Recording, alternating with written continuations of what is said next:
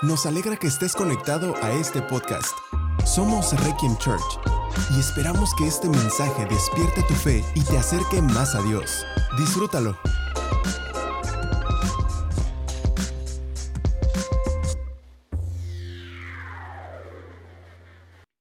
Capítulo 2 dice, a comienzos de la siguiente primavera, en el mes de Nisan, durante el año 20 del reinado de Artajerjes, le servía el vino al rey, y como nunca antes había estado triste en su presencia, me preguntó, ¿por qué te ves tan triste?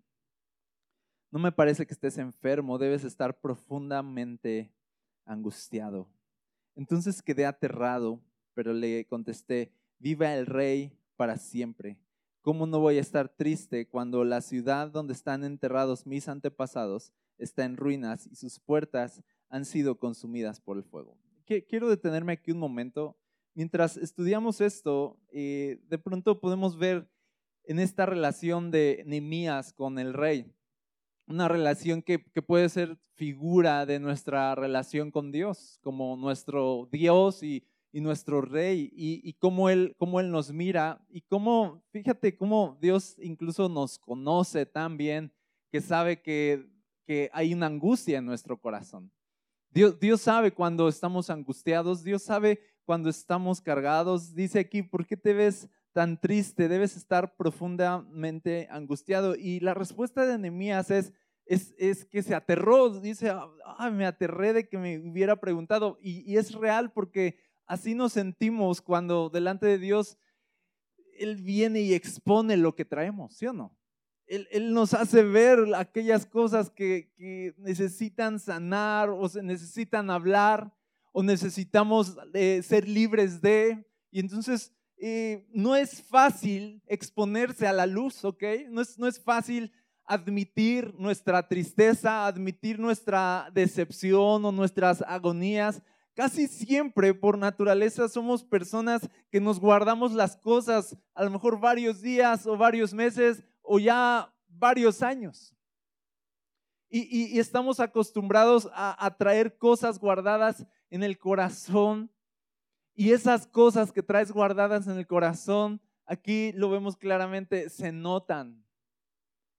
Se notan en la cara, se notan en nuestro andar, se nota en nuestra actitud, se, notan, se notan. Es muy real y yo he visto cuando eh, de pronto hay personas que llevan años y años y años sin perdonar una situación, odiando a una persona o dolidos por algo que sucedió y, tú puedes ver el enojo en, el rostro de muchas personas. Sí, ya, ya pasó mucho tiempo, pero ya se quedó su rostro así en una aflicción continua. Y se nota. Yo te voy a decir algo, Dios te ama y Dios te ve y Dios ve tu tristeza y Él, él quiere que la hables y Él quiere que le digas que tienes y él, y él quiere sanar aquello que te está aquejando. Él no quiere que vayas por la vida cargando cosas que te sucedieron en el pasado, Él quiere sanarte. Él quiere darte un futuro, Él quiere darte una esperanza. Así que cuando Dios venga y quiera alumbrar tu corazón y quiera alumbrar aspectos de tu vida que Él, quiere sanarte, deja que lo haga, no te espantes. Exponte a Cristo Jesús. No hay nada malo en eso. Sí puede asustarnos, pero te estás exponiendo a una persona que te ama y quiere hacerte bien. A una persona que no quiere señalarte, juzgarte, culparte por lo que estás pasando, sino quiere sanarte, quiere liberarte, quiere darte esperanza. Eso es Jesús. Así que ese, no es el tema, la verdad, pero solo lo digo por mencionarlo. Ahora, el rey le pregunta, eh, dicen, perdón, entonces quedé aterrado, pero le contesté, viva el rey para siempre, ¿cómo no voy a estar triste? cuando la ciudad donde están enterrados mis antepasados está en ruinas y sus puertas han sido consumidas por el fuego. El rey preguntó, bueno, ¿cómo te puedo ayudar? Después de orar al Dios del cielo, contesté, si al rey le agrada y si está contento conmigo, su servidor, envíeme a Judá para reconstruir la ciudad donde están enterrados mis antepasados. El rey, con la reina sentada a su lado, preguntó, ¿cuánto tiempo estarás fuera? ¿Cuándo piensas regresar? Después de decirle cuánto tiempo estaré ausente, el rey accedió a mi petición. Además le dije al rey, si al rey le agrada, permítame llevar cartas dirigidas a los gobernadores de la provincia al occidente del río Éufrates, indicándoles que me permitan viajar sin peligro por sus territorios de camino a Judá. Además le ruego que me dé una carta dirigida a Saf, el encargado del bosque del rey, con instrucciones de suministrarme madera. La necesitaré para hacer vigas para las puertas de la fortaleza del templo, para las murallas de la ciudad y para mi propia casa. Entonces el rey me concedió estas peticiones porque la bondadosa, si tú subrayas tu Biblia, subraya eso por favor, porque la bondadosa mano de Dios estaba sobre mí. ¿Por qué le concedió? Porque la bondadosa mano de Dios estaba sobre Nehemías. No, no se lo concedió porque el rey era, era bueno precisamente o porque Nehemías le caía bien. No, dice, me concedió estas cosas porque Dios fue bueno conmigo. ¿Quién fue bueno con Nehemías? Dios fue bueno con Nehemías. Por lo tanto, el rey fue bueno con Nehemías. Por lo tanto, cosas pasaron que se desprendieron de la bondad de Dios hacia Nehemías. Y dice, cuando llegué ante los gobernadores de la provincia al occidente del río Éufrates, les entregué las cartas del rey. Debo agregar que el rey mandó oficiales del ejército y jinetes para protegerme. Ahora bien, cuando Zambalat, el oronita, y Tobías, el oficial amonita, se enteraron de mi llegada, se molestaron mucho porque alguien había venido para ayudar al pueblo de Israel. Ok, esto lo vamos a ver de Zambalat y Tobías más adelante.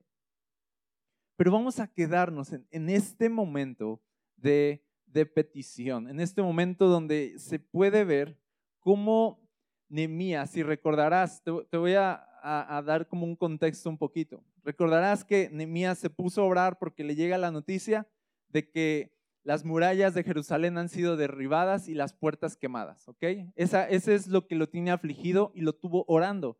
Ahora, la noticia le llegó más o menos por noviembre o diciembre, ¿ok? Y desde ese momento se afligió su corazón y se puso en duelo y estuvo orando. Se ve, se ve eh, aquí que al momento que recibe la noticia se pone a orar.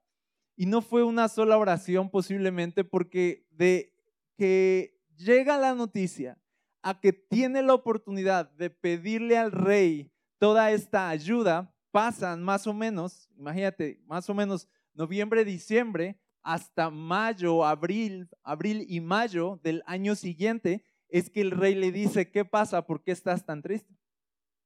Sé que pasan alrededor de, no sé, vamos a pensar diciembre, enero, febrero, marzo, abril.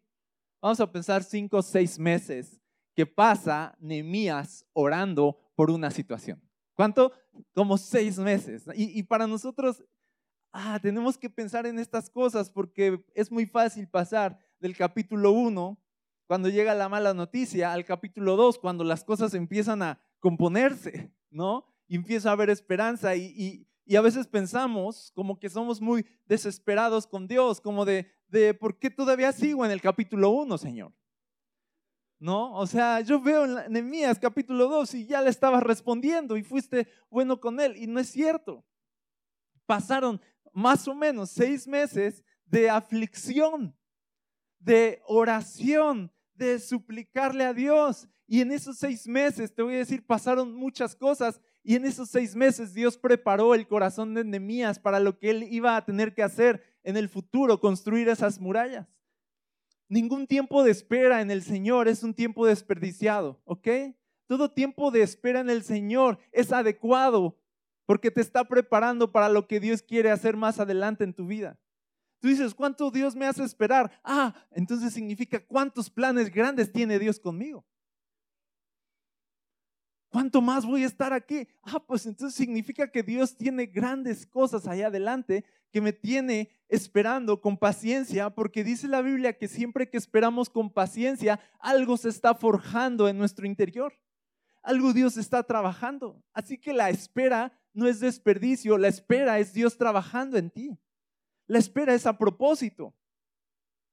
La espera no es perder el tiempo. Seis meses no fueron en vano. Ahora, de las cosas que pasaron en estos seis meses es que la verdad le dieron a Nehemías la capacidad de poder pararse un día ante el rey y pedirle todas estas cosas, porque no era como que tú podías llegar y solicitar un montón de favores al rey, así como así. Y Nehemías sabía esto, él trabajaba para el rey, él sabía cómo eran las cosas. ¿Por qué crees que quedó aterrado también cuando el rey le dice, ¿por qué estás triste? Porque él sabía cómo se movían las situaciones ahí. Y sabía que a lo mejor en otras ocasiones, si alguien se presentaba triste a trabajar, el rey decía, a ver, sáquenlo a este ya. Su actitud apesta, traigan a otro, ¿sí o no? Eh, Nehemías sabía que el rey era, era duro también. Por eso se aterró. Por eso dijo así de, ah", y, oró y dijo, Señor, aquí vamos. Dice, cuando me preguntó, dice, después de orar, el rey le preguntó, ¿cómo te puedo ayudar? Y dice, verso 4, después de orar al Dios del cielo, ya le contesté, como que hizo una oración interna en ese momento, ¿cómo te puedo ayudar? Y en ese momento, Señor Jesús, aquí voy. Bueno, no dijo Jesús, no, Jesús todavía no. Dijo, aquí voy, Dios, Señor, por todo lo que hemos estado trabajando estos seis meses, todas las oraciones. No fue que se echó una oracioncita ahí. Tanto como de, fue como de que jaló todo lo que había orado y dijo, Señor, para este momento llegué. No fue una oración improvisada, fue una oración pesada. Duró, no sé, dos segundos porque le está preguntando cómo te puedo ayudar y no puede así 15 minutos así de, ahorita le, ahorita le respondo, Señor Jesús, en esta hora que estoy a punto de hablar con el rey, yo te pido que hagas que el rey atienda mi súplica y abría el ojo para ver al rey. Así luego oramos, ¿no? Así como que estamos en grupo, ¿no? Y hay alguien ahí como que batallando.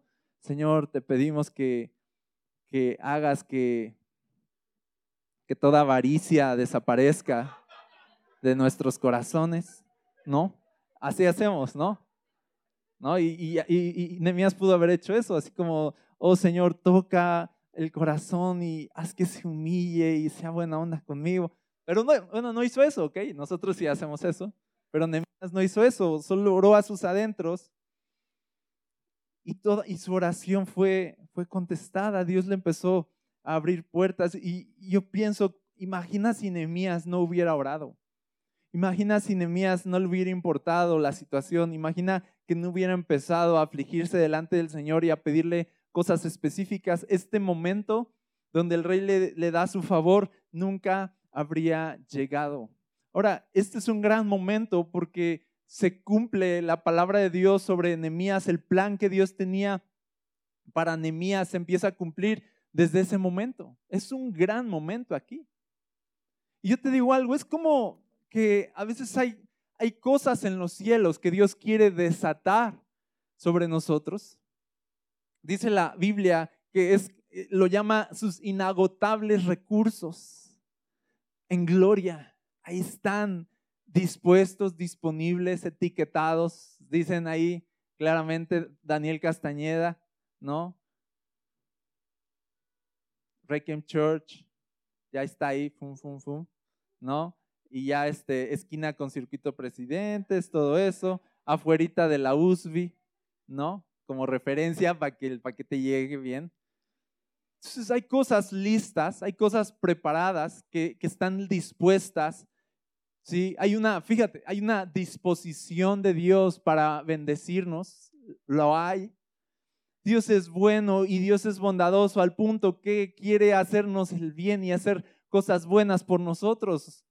Aquí lo dice Nehemías claramente, el, el, Señor, el rey me contestó esas peticiones porque el Señor era bondadoso y la mano bondadosa de Dios estaba sobre mí, la intención de Dios de bendecirme estaba sobre mí, por eso las cosas empezaron a suceder. Pero mira, estas cosas que están en los cielos no van a venir a la tierra muchas veces a menos que oremos, a menos que las solicitemos, a menos que las pidamos. Y, y necesitamos aprender que hay tanto de los cielos, entonces hay tanto que podemos pedir. Necesitamos aprender que, no tenemos por qué limitarnos al, al orar y no tenemos por qué menospreciar lo que oración es. Porque yo lo sé, como cristianos menospreciamos lo que oración significa. Y una de las cosas que el enemigo va a tratar de truncar en tu vida es tu vida de oración. Porque si tú no oras, si tú no pides al rey, no se te va a conceder las cosas que Dios ya quiere darte. ¿No dijo Jesús, al que pida, recibirá? Y detrás de recibir hay hay pedir. Es básico, pero a veces vamos por la vida quejándonos de cuán difícil y cómo Dios no nos ayuda. Y, a veces hay que preguntar de, ¿y ya oraste por eso?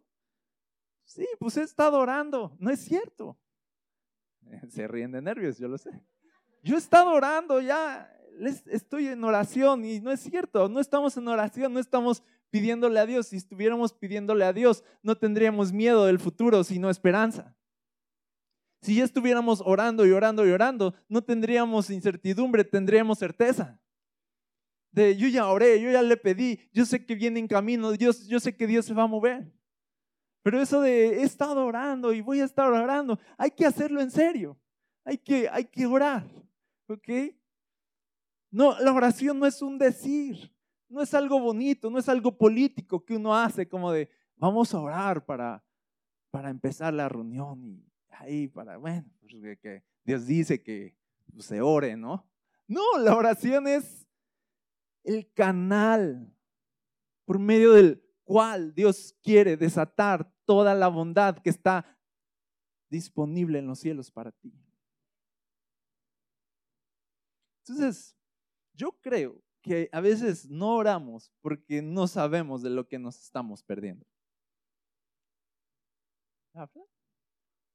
Y hoy, hoy vengo a decirte de orar cuenta. Orar no es algo religioso sin sentido. Orar es poderoso. Cuando oramos, cosas pasan. ¿Ok? Ahora, yo veo aquí que las peticiones que le hace al rey fueron contestadas.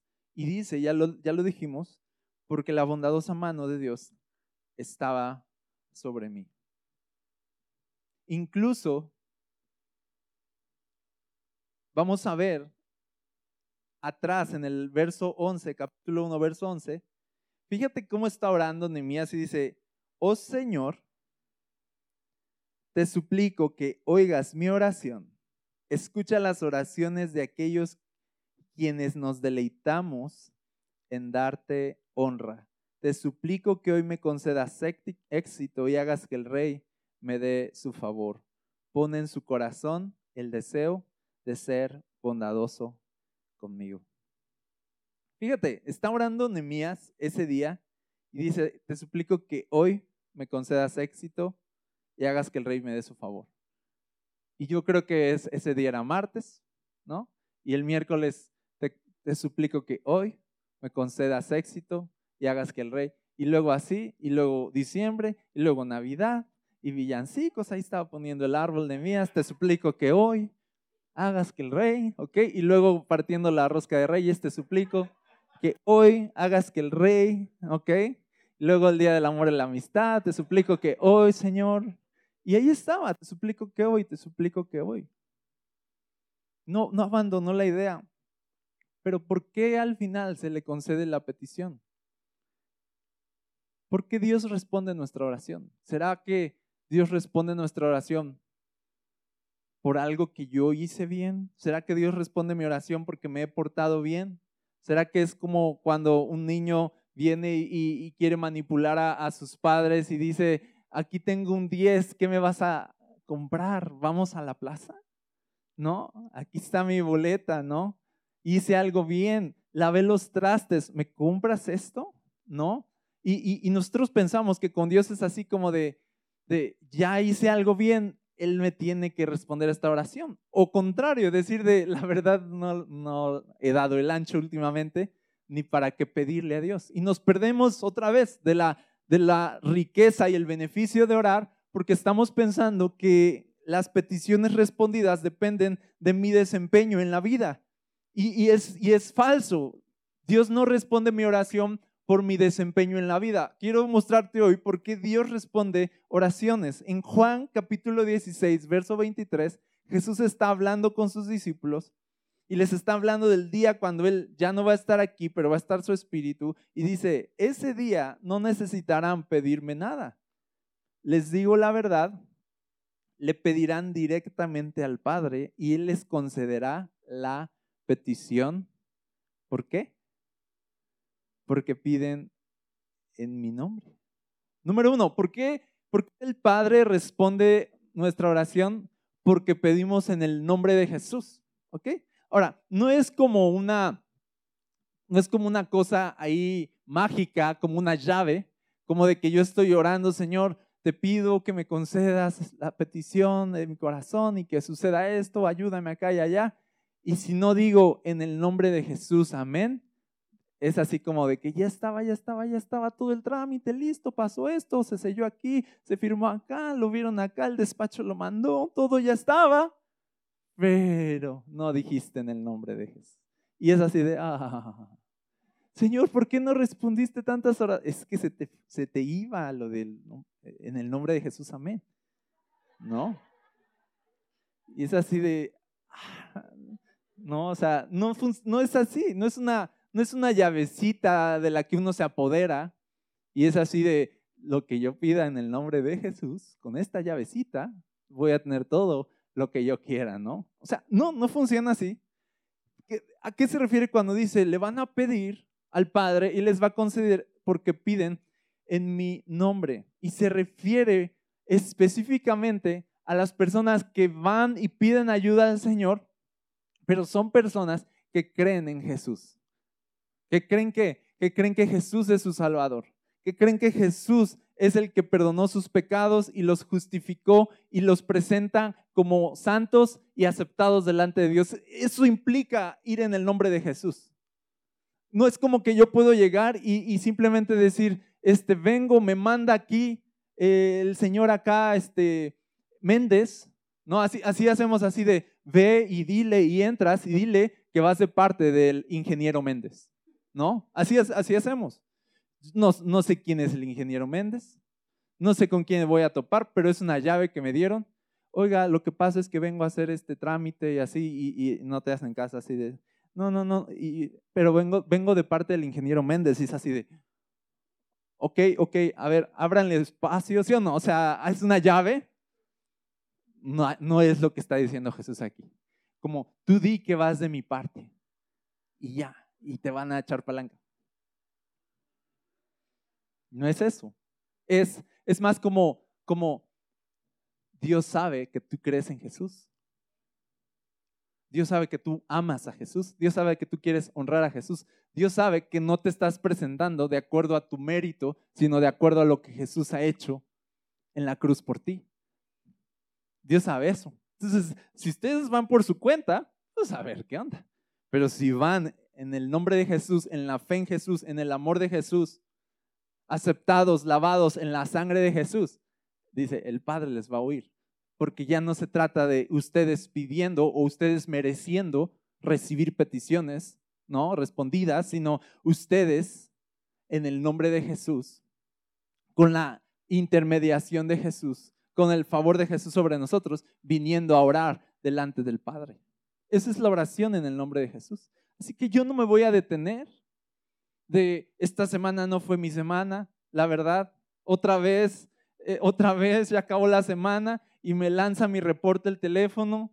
Esta semana incrementé 45% mi tiempo de pantalla con 6 horas 45 minutos y así de, ah, no voy a poder pedir lo que le quería pedir a Dios. No me voy a detener por mi bajo desempeño. Al contrario, mi bajo desempeño me debería impulsar y llevar más a los pies de Jesús a suplicar su ayuda. Aquí vengo, Señor, con mi bajo desempeño otra vez en el nombre de Jesús.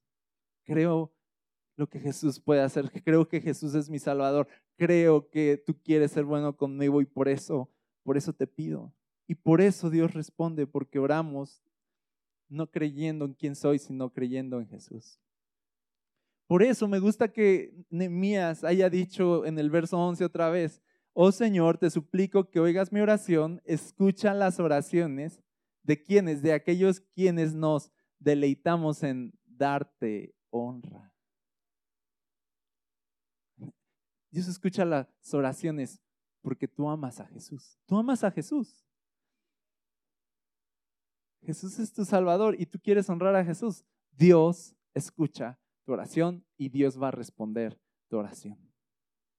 Porque amas a Jesús, porque te deleitas en darle honor al nombre de Jesús. Amén. Ahora, también aprendemos aquí de Nehemías que la oración vale que también sea específica, ¿ok? Porque yo veo aquí una figura de el rey Inemías como una figura de, Dios y nosotros también. Y cuando el rey le pregunta, ¿qué, necesitas? ¿Qué, ¿Qué, quieres de mí? Él no duda en, en empezar a decirle, fíjate,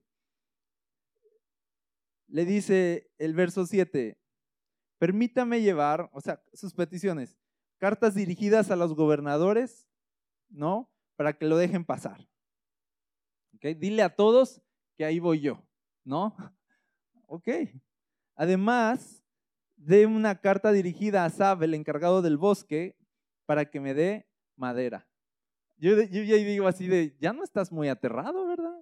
Nemías, ya estás muy confiado ahora, ¿no? O sea, de cuando yo vi la primera vez este versículo, de el rey diciéndole qué necesitas y cuánto vas a tardar y cuándo regresas y Nehemías fum le empieza a soltar, uno está consciente de, de ah, le estás pidiendo que te vas a ir, ya no vas a estar trabajando para él.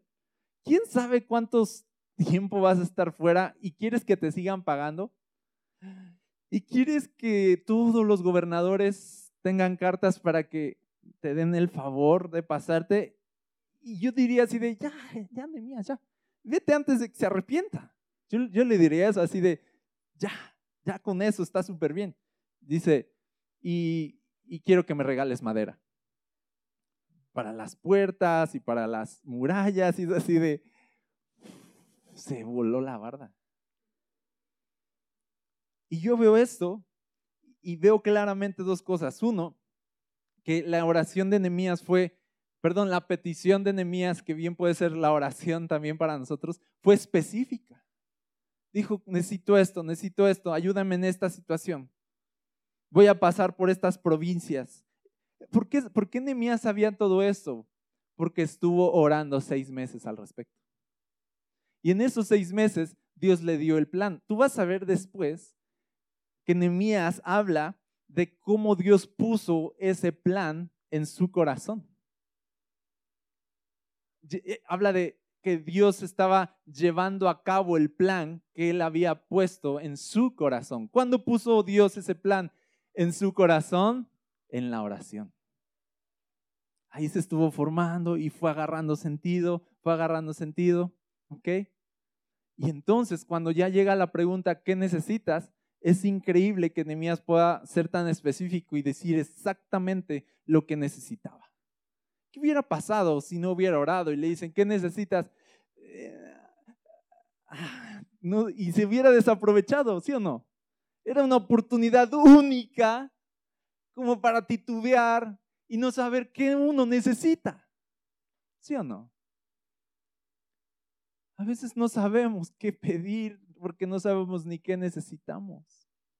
Ahora, también entre paréntesis, me encanta que Dios sabe eso y dice, de, hemos de pedir como nos conviene, dice, no sabemos, no sabemos si estamos pidiendo bien, dice la Biblia. A veces uno no sabe ni qué, ni qué necesita. Dice, y ahí es cuando entra el Espíritu Santo, dice, y nos ayuda en esa debilidad. ¿En qué debilidad? En la debilidad de no saber qué, qué rayos pasa en mi vida, en la debilidad de no saber qué es lo que Dios quiere hacer conmigo. Y entonces en esa debilidad el Espíritu mismo dice, intercede por nosotros a nuestro favor. ¿Ok? Entonces no estamos solos en la oración, también está el Espíritu Santo que nos guía en la oración. Ese es otro tema, después lo vamos a platicar. Cómo orar en el Espíritu. Ahora, la oración puede ser específica. Yo te digo, sé específico con Dios. Dile exactamente lo que tú crees que necesitas, lo que Él pone en tu corazón, díselo específicamente. ¿Ok? ¿De qué color? ¿Ok? ¿Qué día? ¿Qué hora? Es específico. Hablando de trámites, porque pongo el ejemplo como de que vas y, a ver, vengo a hacer esto. He, vivido muchos momentos últimamente, en, en días pasados, de trámites, de ir acá a oficinas de gobierno, acá y allá, sin saber, o sea, ni tener idea de con quién dirigirme, ¿no? O, qué pedir. He ido así a veces, ¿no? Ahí voy y empiezo y de las cosas primero que hago es observar y veo dónde se forma la gente, ¿no? Y veo cómo piden lo que piden y veo que piden y empiezo como, ok, ok. Y entonces ya me formo así de, sí, vengo por el código de no sé qué y empiezo a copiarme, ¿no? Y empiezo a solicitar ayuda y empiezo a tocar puertas y empiezo a, de alguna forma, a ser específico. Pero esto es, esto es lo, que, lo que me ha pasado, que cuando estoy ahí, oro específicamente y le digo, Señor, por ejemplo, que yo me encuentre con alguien aquí. Que alguien, recuerdo que una vez dije, Señor, que un, funcionario importante me pueda recibir en su oficina. Oraba eso. Que alguien me abra las puertas y me escuche. ¿No? Oraba estas cosas y ahí estaba yo así de, mientras orando así en la nada, ¿no? Comiéndome una gelatina ahí, ¿no? O sea, de las que vendían. Y, de, y al final del día era hermoso salir de ahí después de horas y, y haberme topado con personas importantes o haber visto puertas abiertas y gente siendo tan bondadosa conmigo. Y sí recuerdo salir de ahí y decir, Señor, gracias, gracias, escuchaste mi oración. ¿Qué quieres? ¿Qué, qué necesitas? Díselo, no subestimes el poder que tiene la oración, el poder que hay en, en un hijo de Dios pidiéndole a su Padre algo por muy simple que sea. ¿Ok?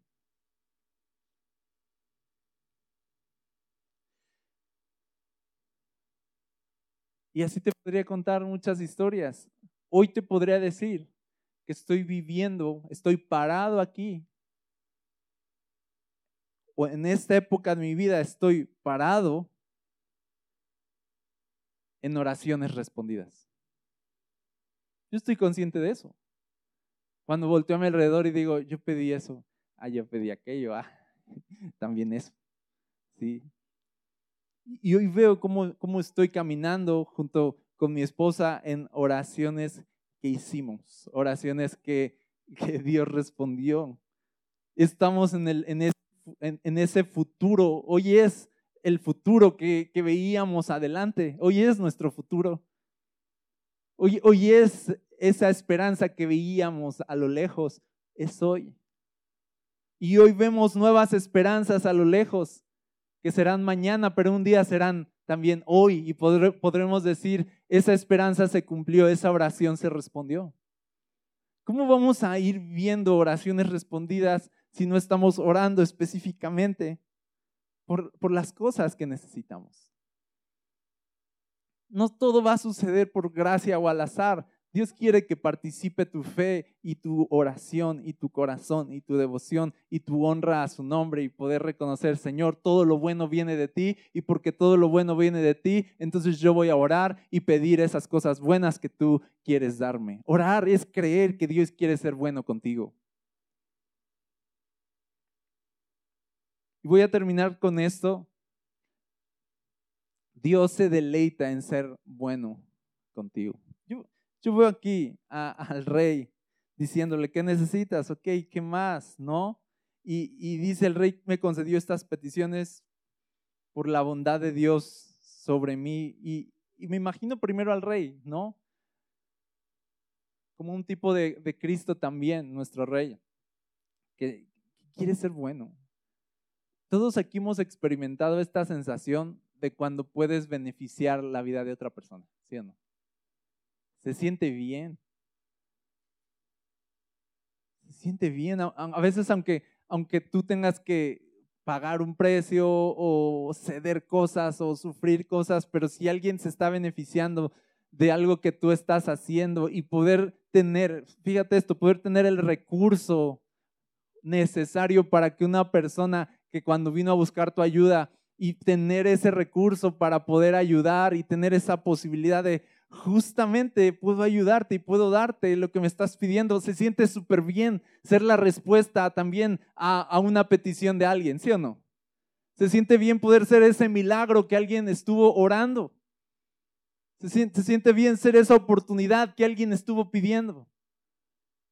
Se siente bien que uno sabe, hablando otra vez de trámites de gobiernos, tengo un trauma, hermanos.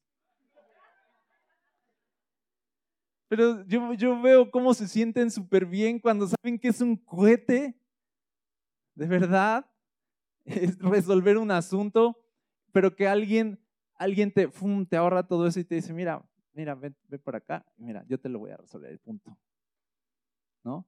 Y yo veo cómo se sienten bien, así como de, ahí está. Veo, veo sus caras así como de, oh, soy increíble.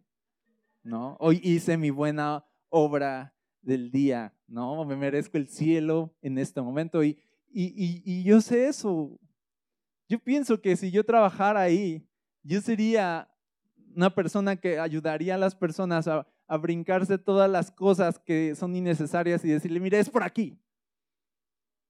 Mira, ve a esta oficina, mira acá, mira, yo te lo resuelvo. Y sin pedir, obviamente, mochada, ¿verdad? Porque todos están pensando, pues, ¿cuánta mochada diste? Ninguna. Ok, ahora, Dios quiere ser bueno con nosotros. Dios igualmente se deleita en ser bueno con nosotros. ¿Ok? Ahora, si Dios quiere ser bueno contigo y su favor, como dice aquí Nehemías, su favor está sobre mí. Yo te voy a decir algo, si el favor de Dios está sobre ti, la vida puede estar contraria a ti y de todas formas todo va a salir bien. Ese es el poder del favor de Dios.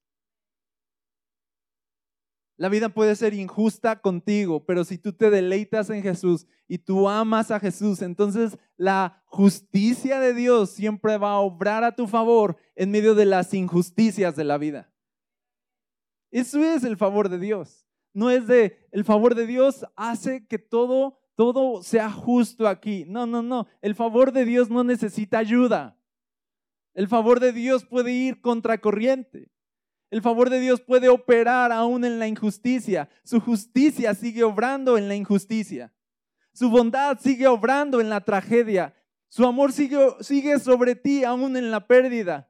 Él no necesita que todas las circunstancias estén bien para demostrarte que te ama para demostrarte que está contigo. Al contrario, a veces lo que más resalta su bondad y su amor sobre nosotros es el hecho de que todo está encima de nosotros, pero que aún así todo está saliendo bien porque su favor está sobre nosotros. Eso, eso necesitamos, el favor de Dios. No el favor de un funcionario. No el favor de alguien importante, sino poder decir, y este funcionario fue bueno conmigo porque el favor de Dios estaba sobre mí. El rey fue bueno conmigo porque el favor de Dios estaba sobre mí. Gente inesperada me ayudó porque el favor de Dios estaba sobre mí. Gente que no tenía nada que ver conmigo ni le importaba, me ayudó porque el favor de Dios estaba sobre mí. Eso necesitamos en la vida, el favor de Dios. Y si tienes el favor de Dios, todo está bien. Y en este sentido quiero decirte algo muy importante. Si el favor de Dios está sobre nosotros, dejemos de jugar a ser la víctima de la vida. Es muy importante esto.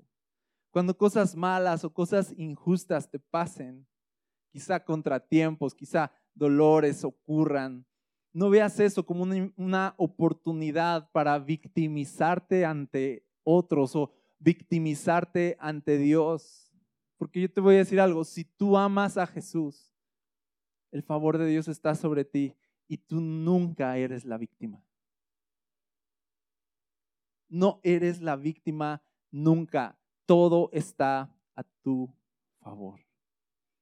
Y esta oposición, hay tanta oposición. Ah, si tú estás en Jesús, esa oposición va a ser el impulso que necesitabas.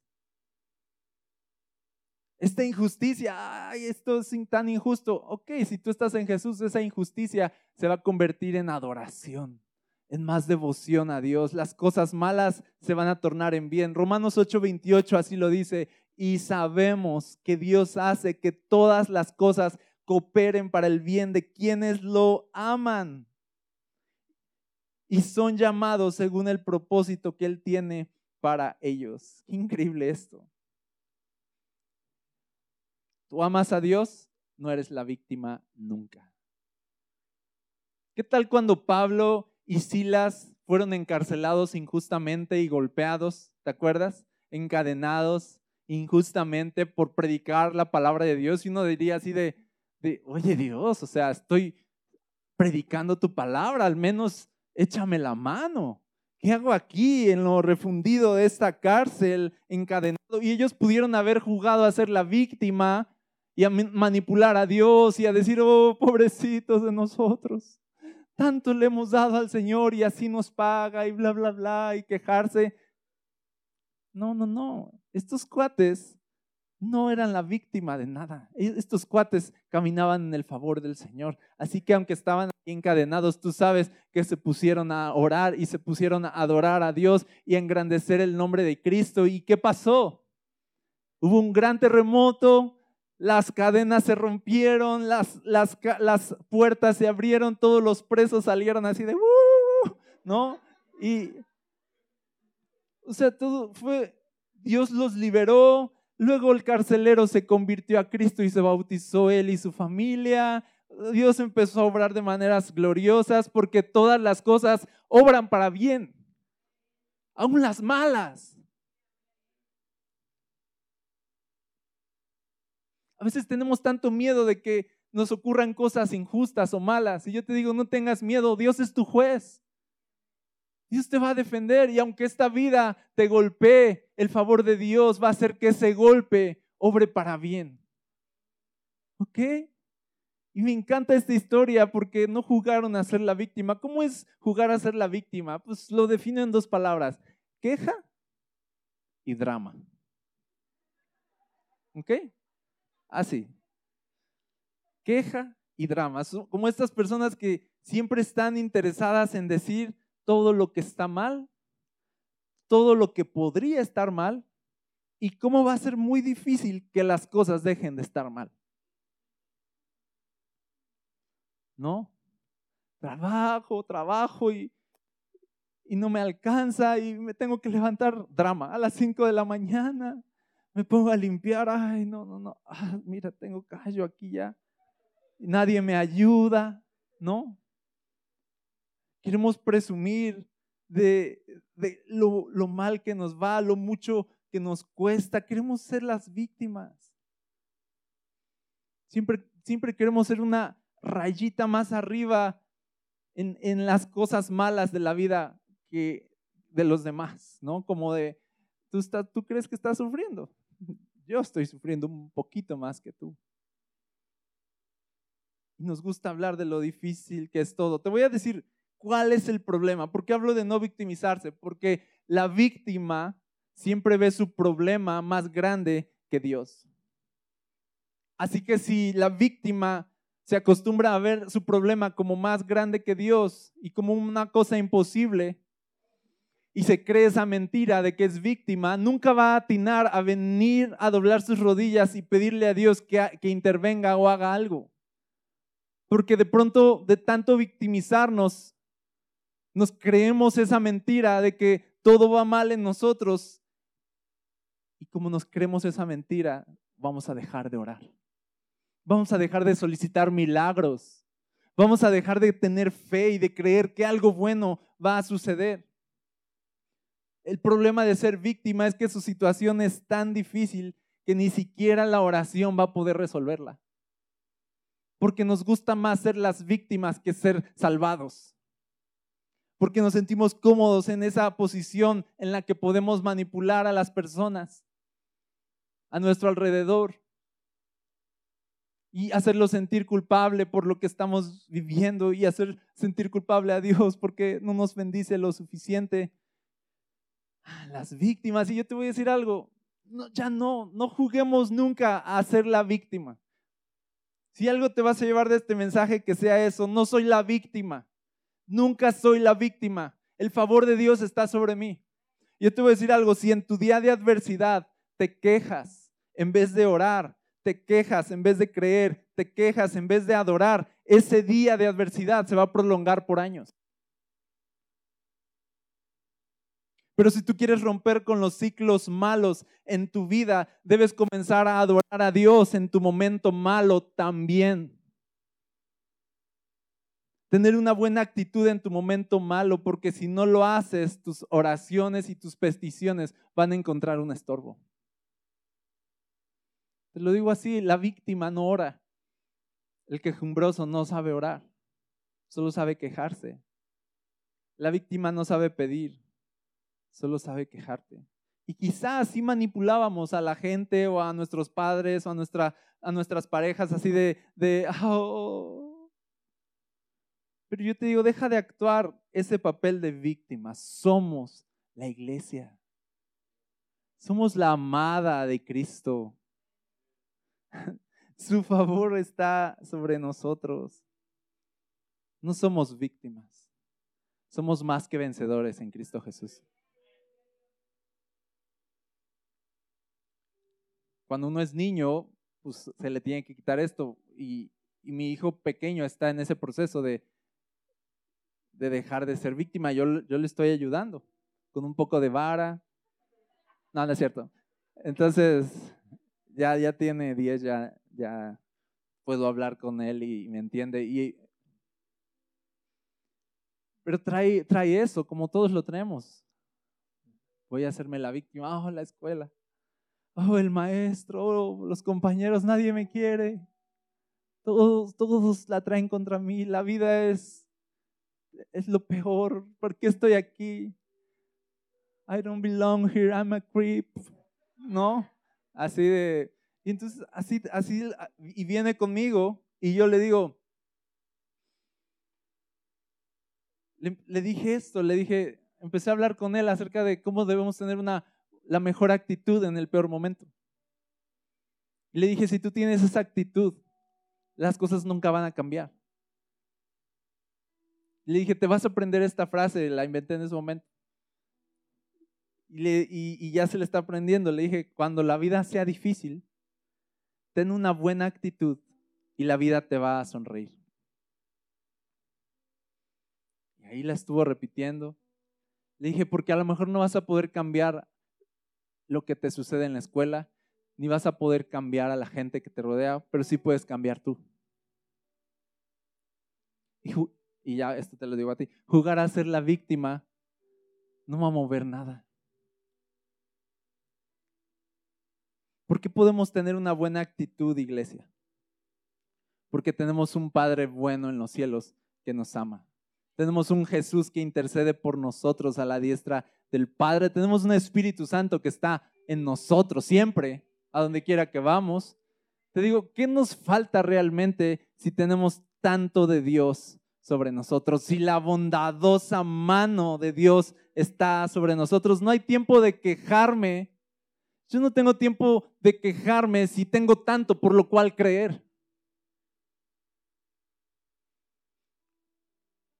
A esto se refería Pablo, y con esta cita te dejo, cuando dijo en Romanos 8:31, cuando él pensaba en todo lo que está disponible del cielo sobre nosotros, como el sacrificio de Jesús que está de por medio para perdonar nuestros pecados, su sangre que nos santifica delante de Dios.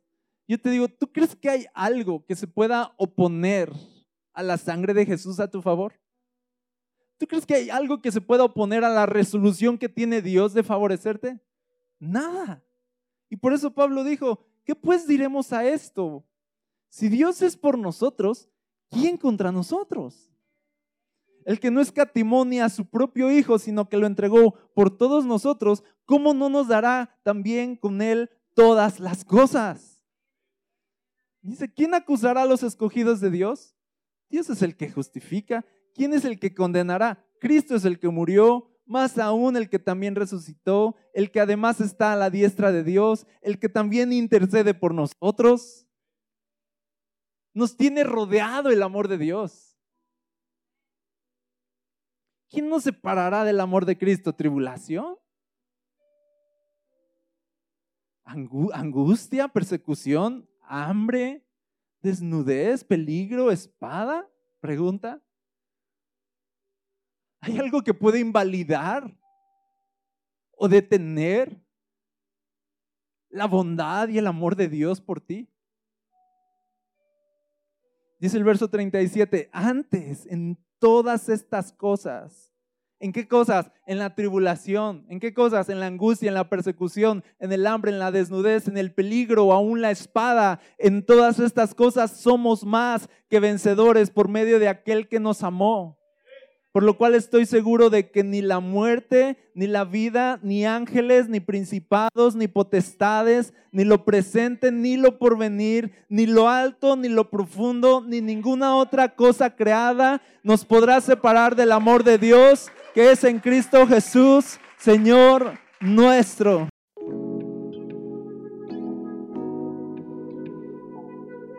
Gracias por conectar con nosotros. Si deseas más contenido como este, encuéntranos como Requiem Church en redes sociales o visita nuestro sitio web requiem.church. Oramos para que en donde quiera que estés, Dios siga trayendo ánimo y esperanza a tu corazón. Dios te bendiga.